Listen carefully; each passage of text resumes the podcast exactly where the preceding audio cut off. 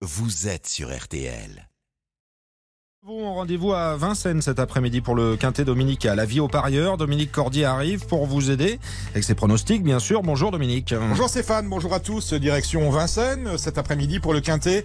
Quintet euh, dont l'horaire est prévu à 15h15. Les courses se terminent à 15h50 pour le match, bien évidemment.